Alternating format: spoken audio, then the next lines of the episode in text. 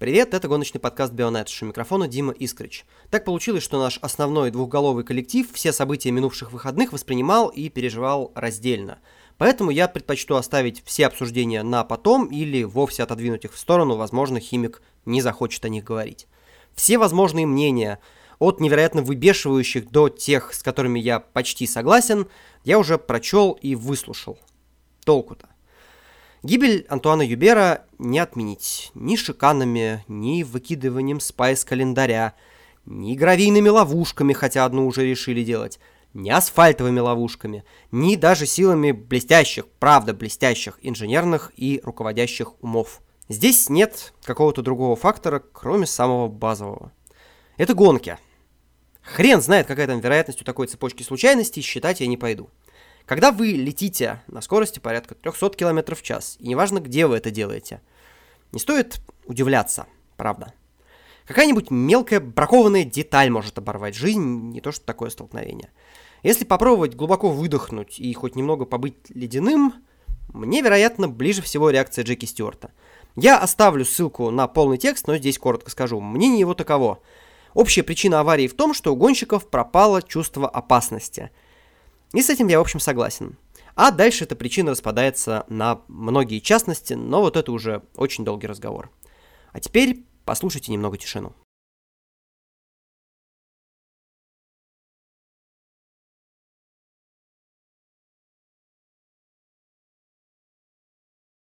Собраться на обзоры F1 и F3 пока не удается. Попробуем поговорить в следующем выпуске о перспективах булочки с корицей. Сейчас о совершенно других сериях. Прошедший уикенд в гонках спорткаров вышел довольно богатым на события, ну и мы постараемся сейчас понемногу обо всем вам поведать. Не будем томить и начнем с самого статусного и при этом самого унылого зрелища, а именно старта сезона чемпионата мира по гонкам на выносливость в Силверстоуне. Вы можете возразить, мол, как это так? Это же чемпионат мира! Гонкам на выносливость. Это же там 24 часа Лимана, быстрейшие спорт-прототипы.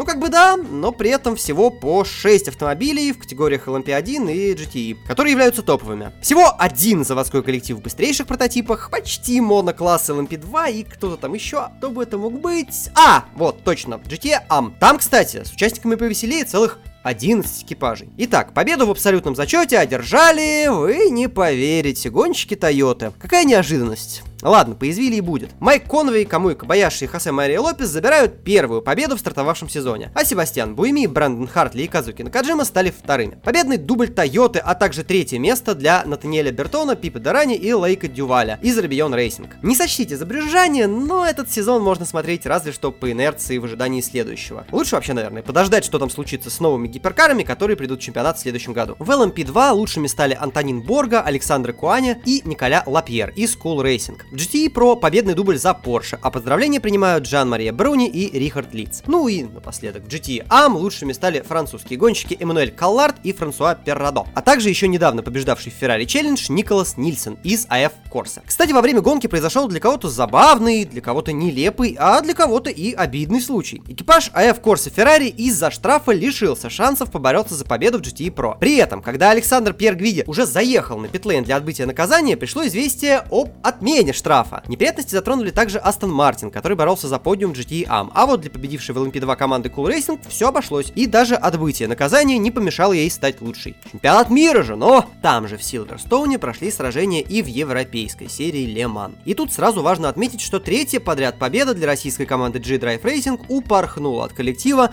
в самый последний момент. Вынужденная дозаправка лишила коллектив победы. Впрочем, второе место также стало неплохим итогом и позволило сохранить уверенное лидерство в турнирной таблице. А свою первую в ELMS победу отпраздновал французский коллектив IDEX Sport, посвятивший этот успех трагически погибшему в СПА Антуану Юберу. Ну а представляли команду Поль Люб Шатен, Поль Лафарк и Мемо Рохас.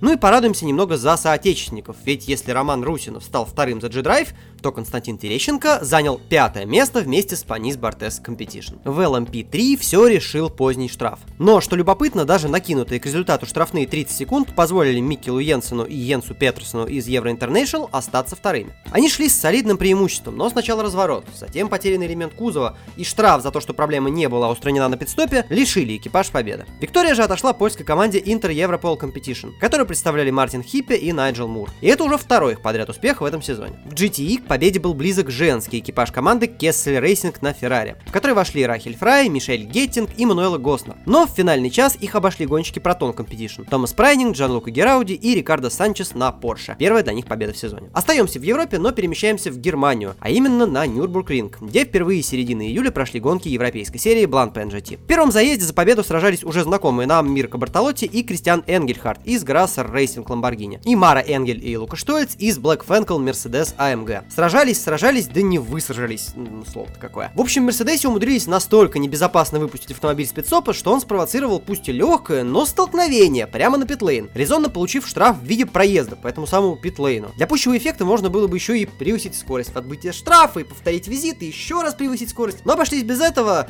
но даже так шансов на победу для экипажа не осталось. Гонщики Grasser Racing же таким подарком не воспользовались. Пропустили к виктории другую флагманскую команду Lamborghini, которая скоро, видимо, станет совсем флагманской, а именно FFF Racing. Андреа Кальдарелли и Марко Мапелли добились второй победы в этом году и перехватили лидерство в сезоне у Энгеля и Штольца. Во второй гонке повеселили экипажи бельгийской команды WRT, которая представляет Audi. Эсекиль Перес Компанк и Дрис Вантор с одной стороны и Шарль Вертс и Кристофер Ми с другой не смогли разъехаться в первом повороте, который, к слову, очень любят подобные аварии. И в итоге не просто потеряли лидирующие позиции, они шли на первом-втором месте, но и откатились в самую глубь пелотона. А победа досталась Рикки Колларду и Марвину Кирххёферу из R Motorsport, которые, в общем-то, прессинговали две Audi впереди и отчасти вынудили тех ошибиться. Ну и для Астон Мартин эта победа стала первой в европейской серии Blancpain GT. Перебираемся в Америку, а там после трехмесячного перерыва у Уоткинс Гленни возобновился сезон в американском Бланпене. Да, больше Бланпена, бог Бланпена. В первой гонке продолжительное время лидировали Альваро Паренте и Энди Соучек из Capex Racing Bentley, но проблемы на пидстопе стоили им победы. В итоге своего четвертого успеха добилась представляющая Феррари команда Air Ferrari Motorsport, а в экипаж вошли Тони Виландер и Даниэль Серра, который заменил Мигеля Малину, выступавшего в этот уикенд в гонке 6 часов Силверстоуна. На старте второго заезда Виландер и Серра упустили преимущество Поула, но вскоре между их Феррари и вырвавшимся в лидеры Бентли под управлением Соучика и Парента произошел контакт, который отправил экипаж Capex Racing в разворот. Судьи не сочли этот инцидент достаточным для наказания, в результате Виландер и Серра продолжили сражение за победу, в котором им пришлось приложить усилия, чтобы обойти Акуру команды Real Time Racing и удержать позади себя двух других гонщиков Capex Racing, Родриго Баптисту и Максима Суля. Итогом стала вторая победа за уикенд для Air Ferry Motorsport. Ну и если Малина теперь выбывает из борьбы, то Виландер стал еще ближе к защите чемпионского титула. Не можем не рассказать и о гонках не столь продвинутой, но при этом очень распространенной и на самом деле интересной категории GT4. Заезды европейской серии GT4 прошли в рамках уикенда Бланпен в Нюрнбурге. Ну и победами там обменялись Bullet Racing на Mercedes AMG и Ecris Motorsport на BMW. Уоткинс Гленни прошли гонки американской серии GT4. При этом сразу в двух форматах – Sprint и Sprint X. В чем разница? В формате Sprint машину управляет только один человек. Sprint X же более привычный для спорткаров формат с двумя гонщиками в экипаже. Ну так вот, Sprint X в первом заезде победил экипаж Steven Cameron Racing на BMW. При этом решающий обгон состоялся на последнем круге. Во второй гонке, сокращенной из-за серьезной аварии, но, к счастью, без пострадавших, лучшими стали гонщики Muril Racing на Mercedes AMG. В общем, как и в Европе, Mercedes против BMW. В формате спринт свою первую победу в GT4 в дебютный год одержал внучатый племянник Марио Андретти Джаред, также завоевавший и первую пол-позицию. В первой гонке он выбыл из борьбы за победу из-за прокола, а успеха добился Ян Джеймс из Panax Racing в плотном сражении с Фордом Мустанг коллектива Робинсон Racing. Во втором заезде на финальных кругах победу оспаривали аж 4 автомобиля. И там лучшим стал Андретти на Макларене команды Андретти Автоспорт, а вторым вновь стал Гар Робинсон из Робинсон Racing. Теперь о полулюбительской 24-часовой серии, где на самом деле бывают не только суточные марафоны, на этот раз, правда, все точно по названию. 24 часа Барселоны. И победу там отпраздновала команда Barwell Motorsport, представляющая Lamborghini. Коллектив известен по своим выступлениям в британском GT, а также он добивался победы в 24 часах СПА в любительской категории. Ну а в экипаж вошел россиянин Лео Мощицкий. Его привычными партнерами стали Патрик Куджала и Адриан Амстуц. Также к ним присоединился заводской гонщик Lamborghini Деннис Линд. В итоге команда выиграла плотное сражение у немецкого коллектива Герберт Motorsport Porsche, а также остановила победное шествие Скудерии Прага на Феррари, победившей в четырех последних гонках. Такие были выходные в гонках спортивных автомобилей, а на этой неделе нас ждут финал европейской серии Blackman GT в Венгрии. Отправляемся в NASCAR.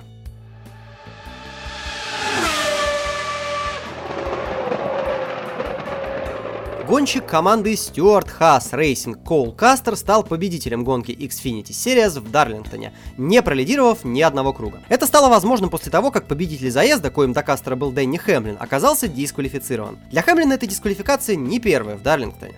Но, когда гонщик Joe Gibbs Racing победил здесь в прошлый раз, дисквалификации в нынешнем его понимании еще не было. Официальной причиной исключения Хэмлина из итогового протокола заезда стало нарушение клиренса гоночного автомобиля. Хэмлин вышел в лидеры за 27 кругов до финиша. При этом спортсмен стартовал с 37 места и на запасном шасси. Причиной этого стал инцидент тренировочной сессии. Дэнни, который в этот вечер ехал в цветах, посвященных Билли Эллиоту, был отправлен в конец пилотона, и ему пришлось пробиваться через всех. Коул Кастер проводил гонку довольно уверенно. Он держался в первой десятке на протяжении всего заезда, но в борьбе за победу не участвовал. Большую часть заезда сражения за первое место вели Райан Блейни и представитель большой тройки Тайлер Рейдик. Блейни стартовал с Поула, но после разворота Джона Хантера Немичика он уступил свою позицию Реддику. Вернуться на первую позицию Райан смог только перед окончанием второго сегмента.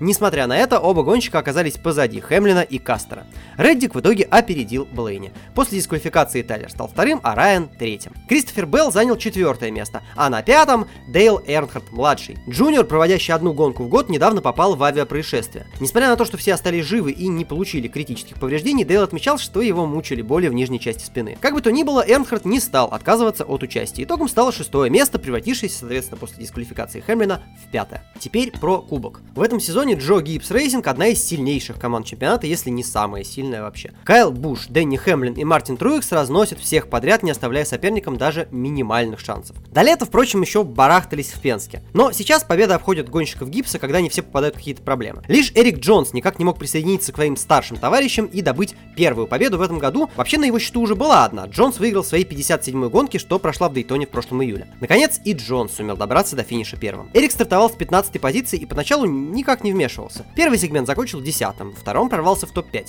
Тем не менее, первую треть гонки вели спортсмены из Chip Ganassi Racing. Заезд, отложенный на 4 часа из-за дождя, подтвердил отличную форму Курта Буша и Кайла Ларсона. Правда, несколько позже в дело вмешался Кайл Буш.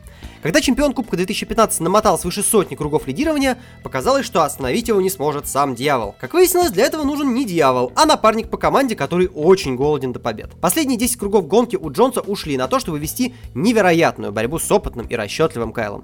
Эрик сумел победить и добыл себе прямую путевку в плей-офф. Далее цитата гонщика. «Я измотан морально и физически. Правда, морально я устал больше. Кайл Буш действительно один из лучших гонщиков пилотона. Я давил газ в пол изо всех сил и невероятно рад тому, что все-таки сумел сдержать его и добраться до победы. Да, это действительно здорово. Было много слухов и спекуляций по поводу моего будущего в команде. Но я хочу сказать, что вкладываю в команды успех самого себя. Это моя жизнь, и я хочу строить свою карьеру так, как хочу я, а не досужие разговоры. Конец цитат. Этап в Дарлингтоне был предпоследним в регулярном чемпионате и закрыл сразу несколько вопросов. Во-первых, определился победитель регулярки. Кайл Буш, несмотря на столкновение со стеной за два круга до финиша, занял третье место, что позволило ему добыть титул чемпиона регулярного сезона. Лагана теперь не хватит победы, чтобы догнать Кайла. Во-вторых, заезд почти закрыл вопрос об участниках плей-офф. Осталось всего два места. А беспобедные Ларсон, Блейни, Байрон и Алмирола застолбили себе место в первом раунде гонок на вылет. По сути, на оставшиеся два претендуют 16 гонщиков, расположенных с 15 по 30. Но фактически за эти два места будут сражаться Клин Бойер, Даниэль Суарес и Райан Ньюман. Конечно, есть еще Джимми Джонсон, которому могут помочь сходы с двух из трех конкурентов. Но есть ощущение, что семикратный чемпион скорее провалит заезд в Индианаполисе, нежели одержит в нем победу или пробьется в плей-офф по очкам.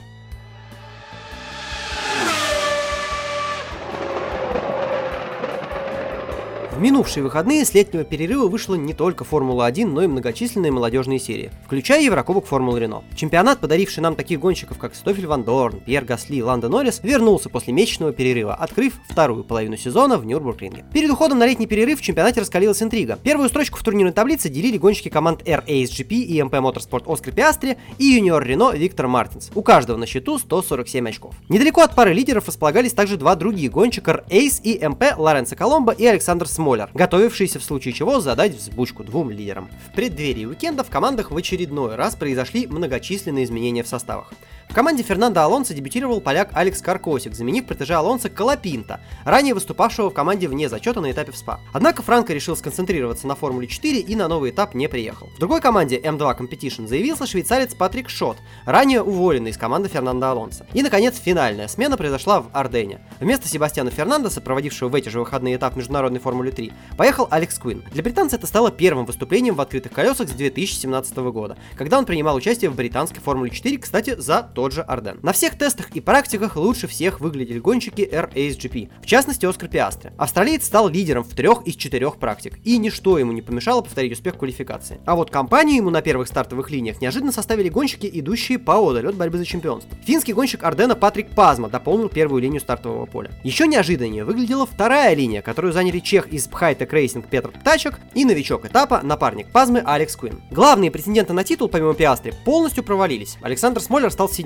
Виктор Мартинс восьмым, а Лоренцо Коломбо и вовсе стартовал с 14 далекой позиции. Это давало шанс Пиастри значительно отыграться в чемпионате, однако и ему пришлось попотеть, чтобы удержать успех. На старте Оскара внезапно опередил Патрик Пазма, впервые в сезоне взяв лидерство. А на третью позицию вышел Алекс Куин, из-за чего Пиастри буквально стал в сэндвиче Орденов. Лидер чемпионата попытался было вернуться на первое место, однако на Нюрбургринге обогнать оказалось не такой простой задачей. Да и Пазма упрямился, создав позади себя паровозик из шести машин. В итоге ближе к финишу под давлением сзади Пиастри изловчился и сумел в контактной борьбе пройти финского гонщика. После этой победы он полноценный лидер чемпионата. Пазма стал вторым, добыв для себя первый подиум в серии. А Александр Смоллер замкнул тройку призеров, также под занавес гонки опередив Алекса Куина. Для МП Motorsport гонка получилась разочаровывающей. Главный соперник Пиастри в борьбе за титул Виктор Мартинс не сумел совершить большой прорыв и вынужден был довольствоваться пятой позицией. А его напарник Лоренцо Коломбо, пытаясь прорваться, сломал антикрыло и в итоге вовсе сошел. После успеха в первой гонке Пиастри не остановился. Лидер чемпионата во второй раз подряд выиграл квалификацию. Но еще удивительнее стал второй результат, показанный никем иным, как Алексом Куином. Британец на своем первом этапе после возвращения в молодежные серии начал сходу рвать и метать, в то время как Смоллер и Мартинс в очередной раз провалились. Пиастри повторно провалил старт, уступив лидерство Алексу Куину, который явно не собирался остановиться на прекрасном квалификационном результате. Но через несколько поворотов лидер чемпионата успешно контратаковал и вернулся на первое место, удержав его до клетчатого флага.